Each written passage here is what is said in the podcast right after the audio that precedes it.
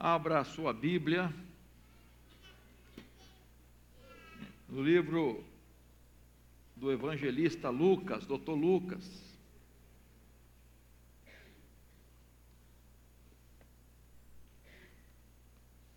Nós estamos na semana da Páscoa.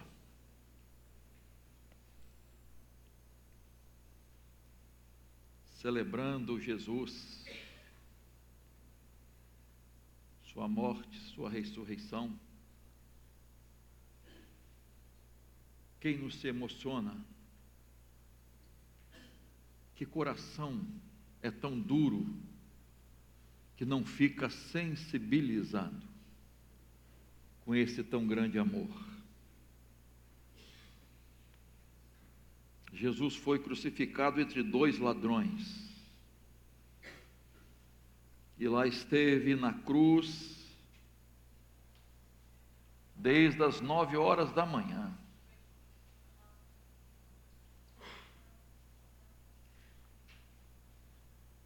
Jesus esse que nós celebramos na Páscoa.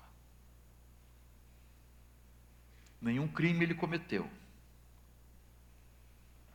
Foi acusado, sim, de blasfêmia, porque disse que era filho de Deus, porque disse que era o próprio Deus.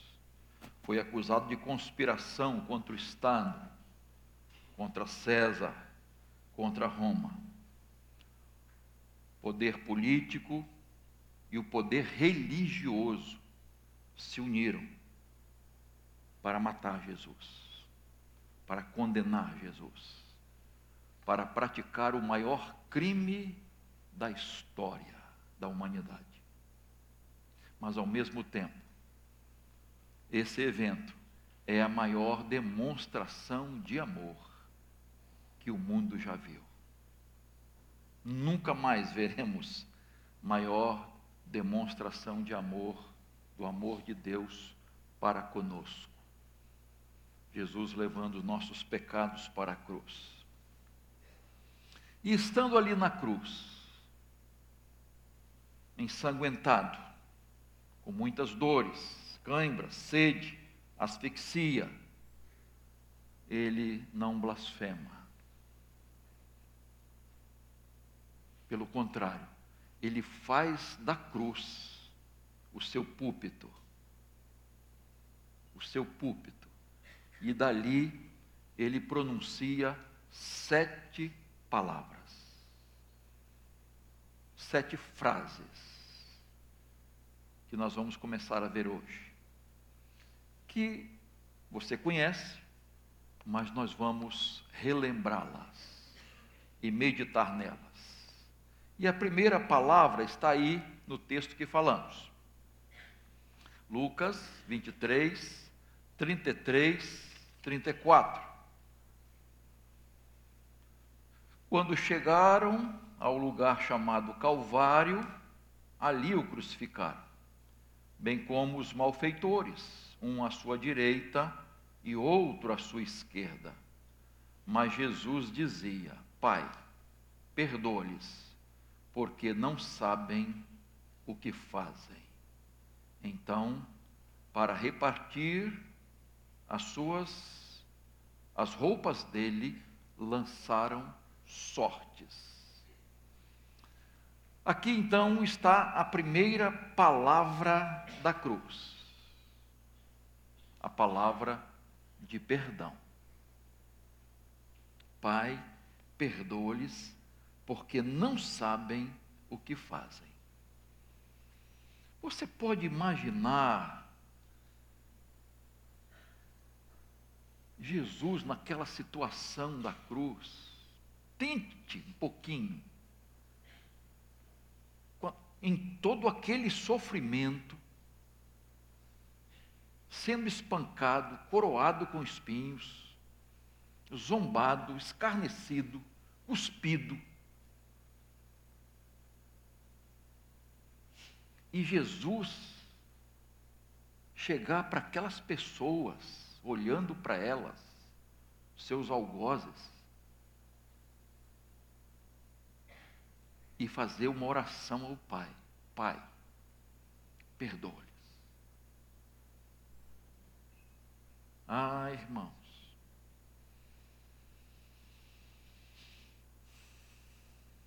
Que coisa maravilhosa. O perdão de Jesus. Essa palavra de perdão. Jesus não pagou o mal com o mal. Jesus sempre pagou o mal com o bem.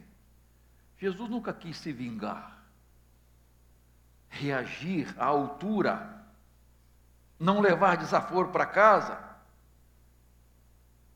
como nós às vezes fazemos. Não, não, não, não. Eu gosto de filme que quando o mocinho sofre, né? No final, aquele que fez ele sofrer morre. É ou não é? Ou não? Só eu que gosto. Quando o marginal se dá bem no filme, você gosta? Não. Você nem gosta quando o mocinho morre, né? A gente quer que ele sofra por tudo que fez. Se dê mal, morra mesmo. Olhe para o cenário brasileiro. Você deseja a morte de alguém? Olhe, não. Preste atenção. Está pensando em algum político? Jamais. Ladrão. Que leva o dinheiro do povo que poderia ser aplicado na educação, construção de casas e saúde, enfim. O que, que você sente quando vê uma notícia de um indivíduo que entra numa escola e mata crianças, que entra numa creche e mata inocentes. Ai, irmãos, não dá nem para rir.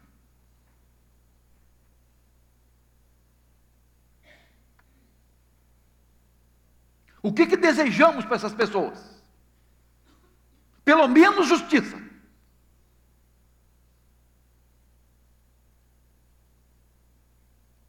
estuprador que entra numa casa, estupra crianças. Ah, queridos, é muito difícil, mas nós somos humanos, não é? Sempre essa palavra, ah, eu sou humano, eu sou assim mesmo. Mas Jesus agiu exatamente conforme ele ensinou. Na hora mais cruciante da sua vida, ele não mudou o seu comportamento. Ele praticou tudo aquilo que ensinou. Ele fez exatamente tudo aquilo que ensinou os seus discípulos e nos ensinou. E lá na oração do Pai Nosso, que você conhece muito bem, o pastor Davi está fazendo ainda o estudo, nas sextas-feiras. E perdoa-nos as nossas dívidas. Mateus 6,12. Assim como nós também perdoamos os nossos devedores. Ai. E o verso 14 e 15 ainda tem mais alguma coisa. É tão importante que depois da oração ele acrescenta: se não perdoarmos os outros, Deus também não nos perdoará. E aí a gente fica numa sinuca de bico. Como é que vai ser? Como é que vai ser? Meus irmãos, nós precisamos aprender essa lição o perdão. Nós precisamos não só aprendê-la, mas praticá-la. No nosso dia a dia, no nosso relacionamento conjugal, no nosso relacionamento pais e filhos, no nosso relacionamento de irmãos, na nossa família, na nossa empresa, no nosso convívio. Nós precisamos aprender e praticar essa lição. Pense. Você merece o perdão de Deus? Você merece, em sã consciência, você merece o perdão de Deus, a graça de Deus, o amor de Deus, a misericórdia de Deus. Eu não. Se você acha que merece, pois assim que Jesus nos ensina, pois assim que ele agiu. Mas, pastor, eu não sou Jesus. Há uma grande diferença. Eu não sou Jesus. Mas quando você chega lá em Atos capítulo 7, versículo 60, Estevão não era Jesus mas ele perdoa como Jesus, porque ele aprendeu com Jesus.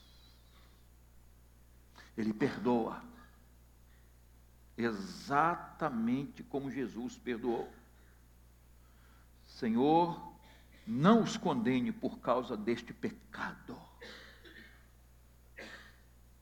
Imitou Jesus. Sabe por quê, irmãos? Sabe por que, que ele conseguiu imitar Jesus?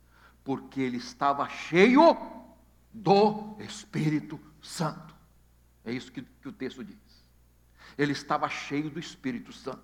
Por isso que ele conseguiu perdoar.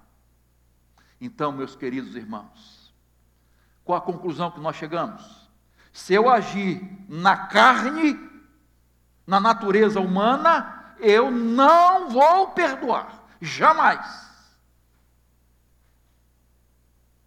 Mas se eu estiver possuído, dominado, cheio do Espírito Santo, então eu vou perdoar. Porque nós avaliamos, né, irmãos? O que que a pessoa fez? Porque certas coisas é fácil perdoar. Ah, me deu uma rasteira de 10 reais, tudo bem. Ah,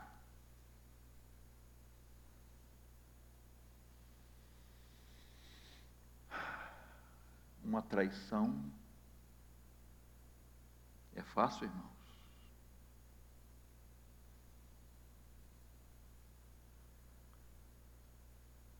Sofrer violência é fácil, irmãos?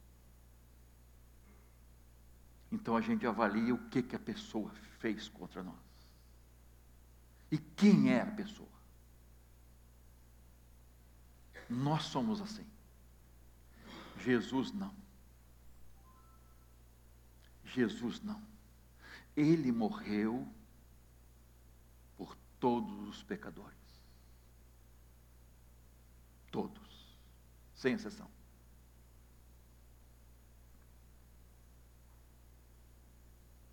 Precisamos aprender com Jesus, queridos. Quanto maior a ofensa que você precisa perdoar e deve perdoar, Presta atenção. Quanto maior a ofensa, e se você perdoar, mais você vai se parecer com Jesus. Esse não é o propósito de Deus, nos fazer a imagem de Jesus?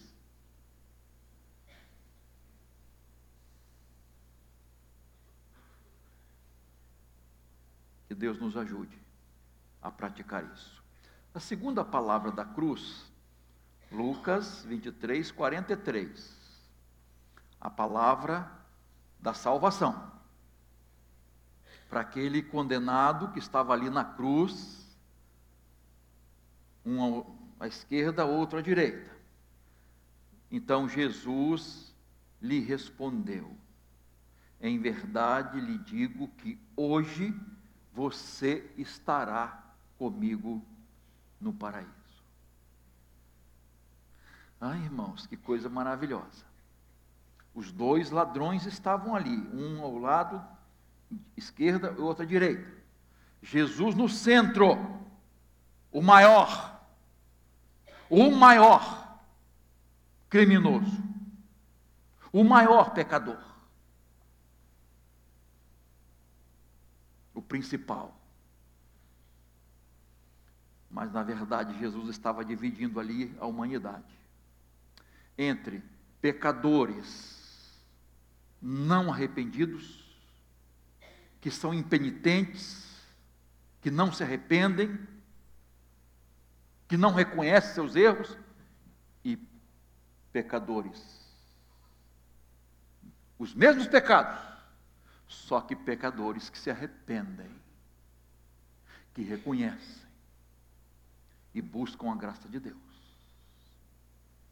A humanidade está dividida nesses dois grupos. Tanto que a Bíblia diz: quando Jesus voltar, não é? Apartai-vos de mim, malditos, para o fogo eterno. Porque foram pecadores? Não. Porque não se arrependeram de seus pecados. Porque não receberam o perdão de Deus. Não quiseram. E os outros, vinde benditos do meu Pai, possuí por herança o reino que vos está preparado desde a fundação do mundo. Bonzinhos? Merecedores? Não. Pecadores arrependidos. Que reconheceram os seus pecados. A Bíblia usa aqui para esses dois ladrões. Não tem bom ladrão, a gente já, todo mundo já sabe disso, né? Ah, a Bíblia usa a palavra lestai para esses dois homens. No grego, lestai. Sabe o que é isso, irmãos? Era a pior espécie. Era, era tipo um ramo do, dos sicários, daquelas pessoas violentas que assaltavam a mão armada que matavam para roubar, que não respeitavam a vida alheia, que realmente maltratava pessoas e matava mulheres e crianças. Violência. Era esse tipo de gente, monstros sociais, câncer da sociedade, caráter pervertido era esse, era esse tipo de gente. Porque tinha mais duas outras palavras de, de, de, de malfeitores, mais leves, vamos botar assim. Leve é, é minha palavra aqui. Mas quando usava lestai, queridos, era o pior de tudo. E exatamente esses dois. Exatamente a palavra que a Bíblia usa para Barrabás que a multidão escolheu soltar em vez de Jesus. É a mesma palavra. Barrabás era como o chefe de todos, o líder de todos.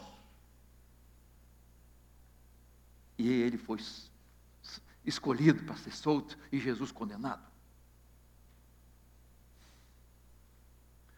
Era essa gente, irmãos. Este tipo de homem, este homem, ele pede misericórdia a Jesus. Ele reconhece seus erros. Ele repreende o seu amigo. Amigo não, né? O Lucas 23, 40 é, e 42. Porém, o outro malfeitor o repreendeu, dizendo: Você nem ao menos teme a Deus, estando sob igual condenação. A nossa punição é justa, porque estamos recebendo o castigo que os nossos atos merecem. Mas este não fez mal nenhum. E acrescentou: Jesus, lembre-se de mim quando você vier no teu reino. A Bíblia diz que os dois ladrões insultavam Jesus, insultavam Jesus. Os dois ladrões pediam para ele descer da cruz. Desça daí, salvou os outros, salva a ti mesmo e a nós também. Confiou em Deus. Será que ele não vai te livrar agora? Insultos, os dois. Mas chega um momento que um cai em si. Eu imagino, queridos, que quando ele ouve Jesus pronunciar a primeira palavra, Pai, perdoa-lhes porque não sabem o que fazem. Ah, irmãos, eu acho que isso tocou profundamente o seu coração. E ele então cai em si, reconhece pede perdão a Jesus pede misericórdia de Jesus. E essa palavra dele demonstra que ele temeu, ele reconheceu seus erros, ele reconheceu Jesus inocente, como rei, como senhor. Ele clamou por Jesus na última hora. Então, essa segunda palavra de Jesus é a palavra do perdão. Ah, queridos, e essa salvação que Jesus disse a ele, em verdade lhe digo que hoje mesmo você estará comigo no paraíso. Olha, Jesus dá certeza, na verdade, na verdade te digo. Jesus dá certeza a ele, é algo certo, não duvide jamais. É algo garantido. É uma salvação imediata, não é amanhã, não é um dia como alguns querem. Na verdade, te digo hoje, estarás comigo. Não. Jesus está dizendo: hoje você estará comigo. Imediata, queridos.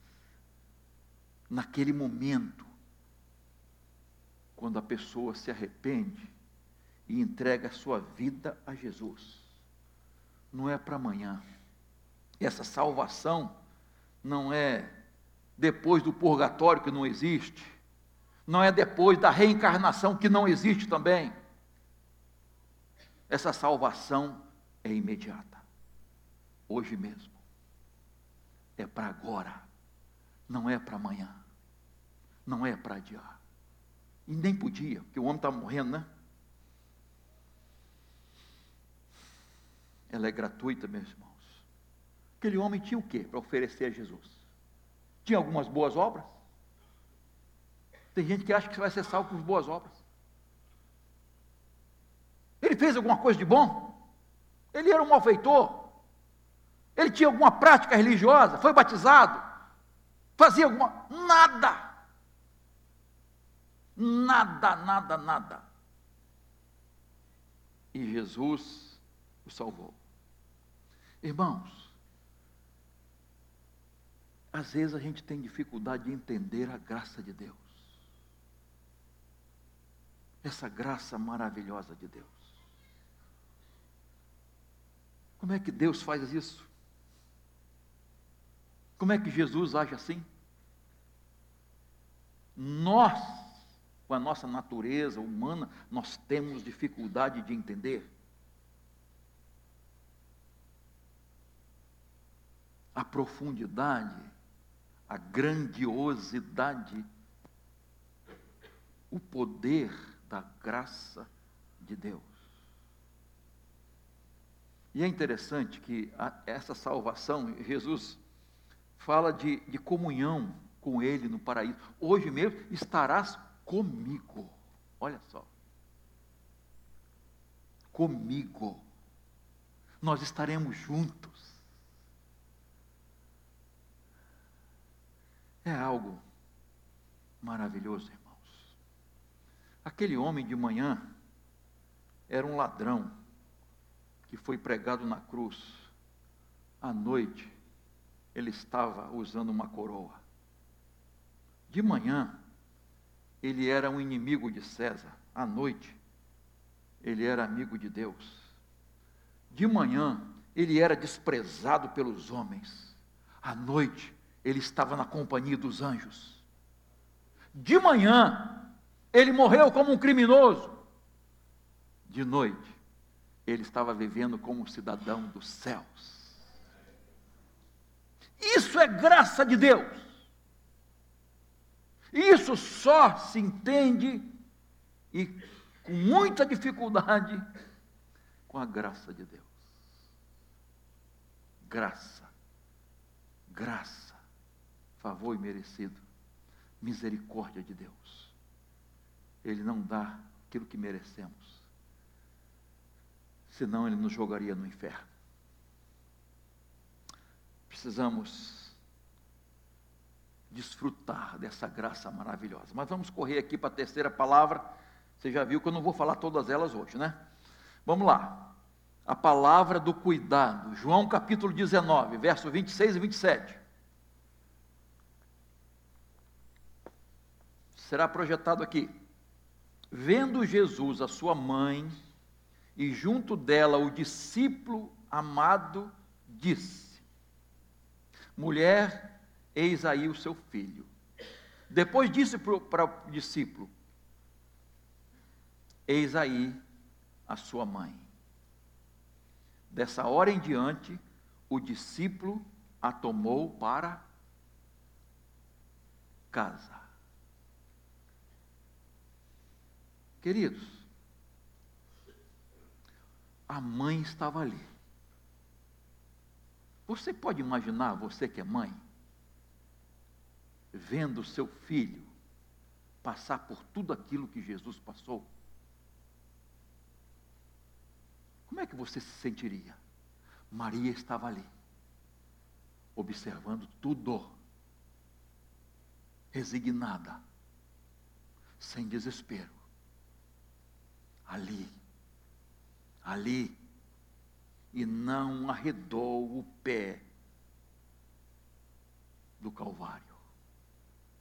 Lucas capítulo 2, 35, Simeão havia profetizado: a alma de Maria será traspassada por uma espada. E foi ali que a sua alma, o seu coração, foi traspassado por uma espada.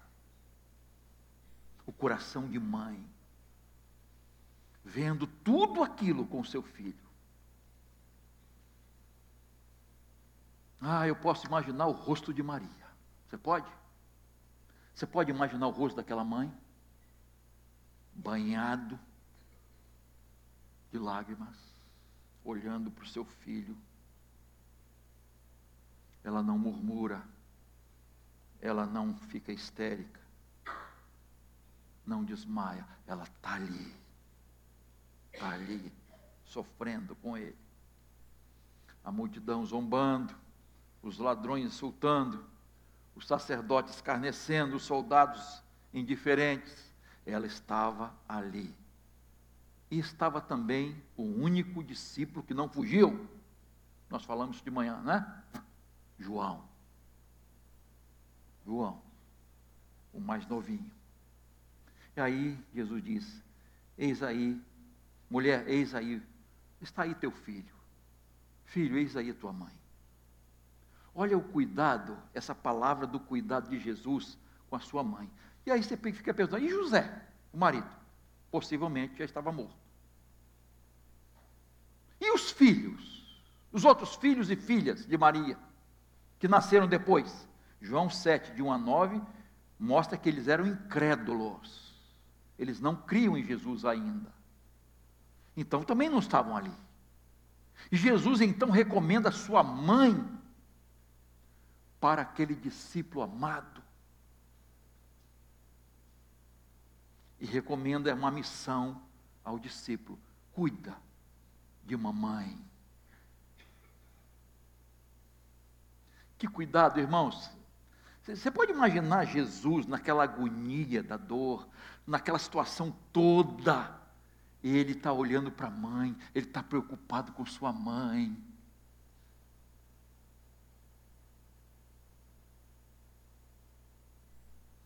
E ele então faz isso. Queridos, como é que a Bíblia diz que devemos tratar nossos pais? Jesus honrou pai e mãe. Eu sei que a pai e a mãe que não merecem nem ter esse nome. Eu sei disso. E você sabe também. Não honra o ser pai, não honra o ser mãe. E é difícil para os filhos honrarem esses homens e mulheres. É difícil. Pelo mau exemplo que são. Mas a Bíblia diz que os filhos devem honrar pai e mãe. E isso é mandamento com promessa. E Paulo diz que quem não cuida dos seus é pior do que. Hã? Um de cada vez. O incrédulo. O, o que não crê em nada. Então está aqui uma palavra que nós precisamos aprender a cuidar da família. Cuidar de papai, cuidar de mamãe, cuidar dos avós, idosos, não desprezar de modo algum, mesmo que eles não mereçam. Ouviu isso? Mesmo que eles não mereçam. É a palavra do cuidado. A quarta palavra. Queridos, Mateus 27, 46. Aqui, aqui irmãos, eu, eu me sinto tão pequeno, tão incapaz, insignificante para entender isso. A palavra do desamparo. Mateus 27, 46. Por volta das três horas da tarde, Jesus clamou em alta voz, dizendo: Eli, Eli, lama sabachthani. Que quer dizer: Deus meu, Deus meu, por que me desamparaste? Ah, queridos, eu, eu acho, pastor Tadeu, que aqui foi a hora mais difícil de Jesus. Foi a maior dor que ele sentiu. A dor física foi café pequeno. Foi, não, foi, não foi fácil, não, né? Mas comparando com essa dor,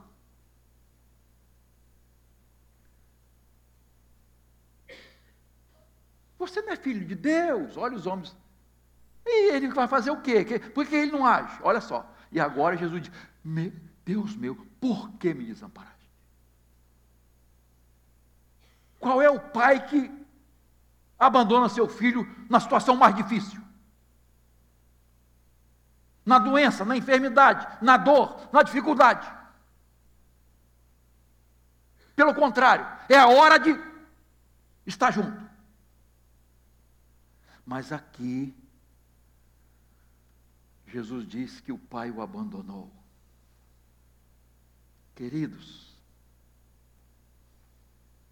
Aqui está o enigma e a essência da morte expiatória de Cristo, quando Ele toma o nosso lugar. Quando Ele leva sobre si as iniquidades de todos nós. Deus não podia tirar o cálice amargo dele a lei precisava ser cumprida, a justiça de Deus precisava ser feita, a justificação tinha que ser feita, a propiciação pelos nossos pecados tinha que ser feita, e só tinha um jeito. Se tivesse outro jeito, será que Deus não faria? Será que esse Pai amado não faria? Não, não tinha outro jeito. O filho tinha que morrer.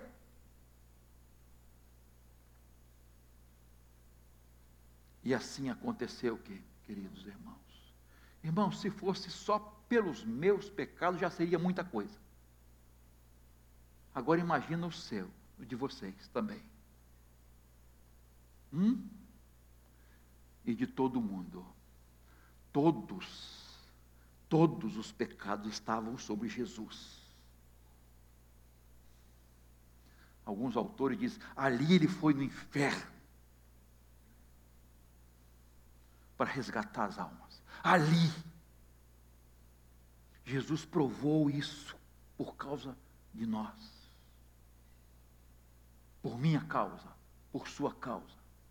Ele tinha que tomar aquele cálice amargo sozinho. Céus e terra o desampararam. O universo se contorceu de dores. O sol escureceu o seu rosto e houve trevas sobre a terra ao meio-dia.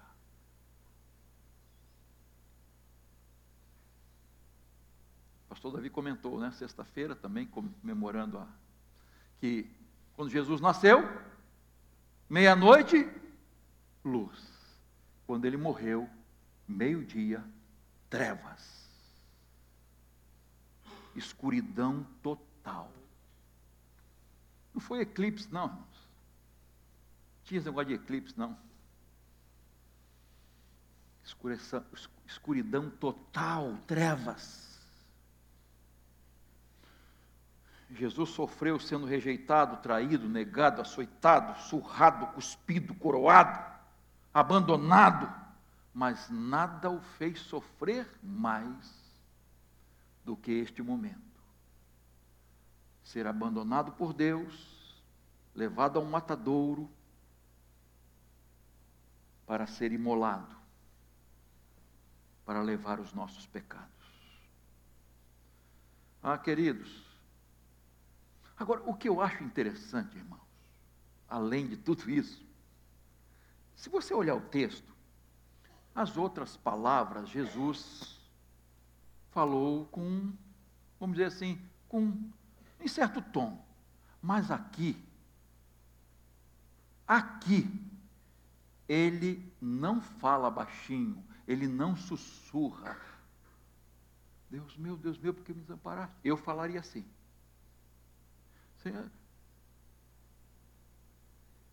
Ele brada, ele dá um grito. Todos ali ouviram. É isso que está no texto, irmãos. Ele dá um grito muito alto. Às vezes, irmãos, tem crente que acha que não pode passar por problemas, que não pode passar por certas provações, certas lutas e dificuldades. Isso não é para crente.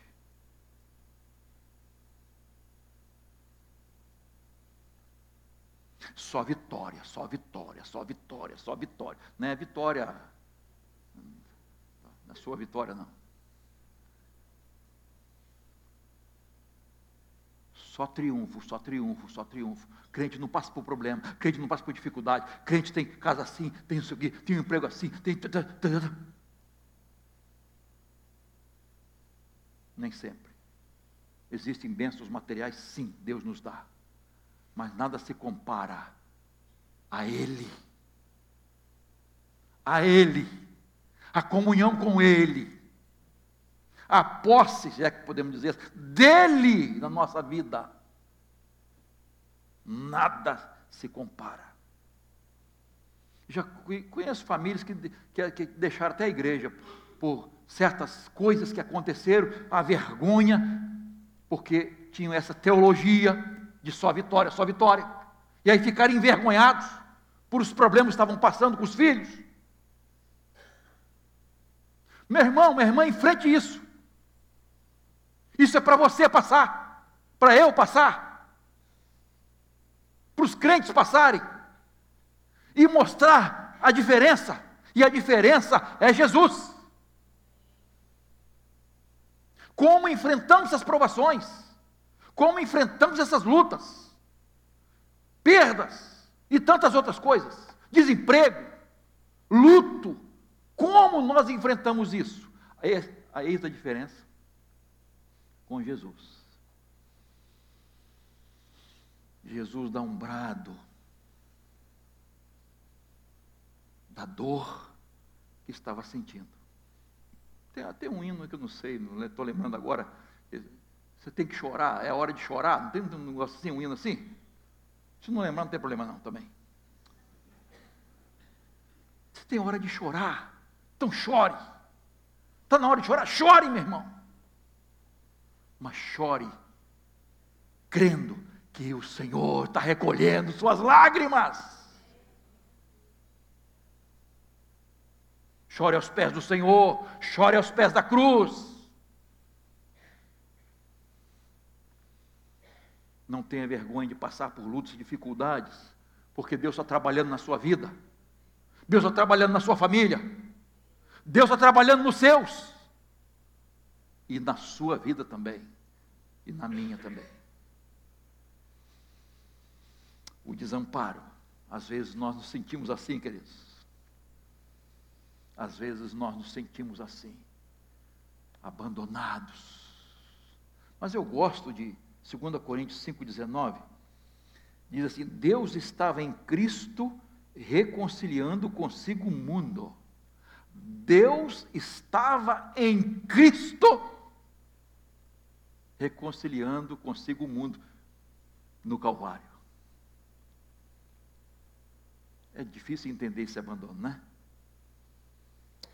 Se você não está entendendo tudo, bem-vindo ao clube.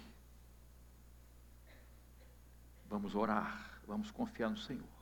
Então eu quero parar aqui nessas quatro palavras, quatro frases. E aí, domingo que vem, a gente continua. A palavra do perdão. Pai, perdoa-lhes porque não sabem o que fazem. Perdão para aqueles zombadores, caluniadores, algozes. Jesus nos perdoa. Se Ele perdoou aqueles, por que Ele não pode te perdoar? Tem gente que tem dificuldade de entender o perdão de Deus. Quando uma pessoa não aceita o perdão de Deus, ela está agindo contra Deus, contra a crucificação, tudo aquilo que Deus fez em Cristo palavra de salvação. Hoje você estará comigo no paraíso. Aquele sicário violento, sanguinário, se arrependeu e recebeu a salvação naquele exato momento, mediante arrependimento. A palavra do cuidado, eis aí tua mãe, eis aí teu filho, Honre os seus. Honre seu pai, honre sua mãe, em qualquer situação. E a palavra de desamparo, Deus meu, Deus meu, por que me desamparaste? Jesus tomou sobre si todos os nossos pecados, passados, presentes e futuros.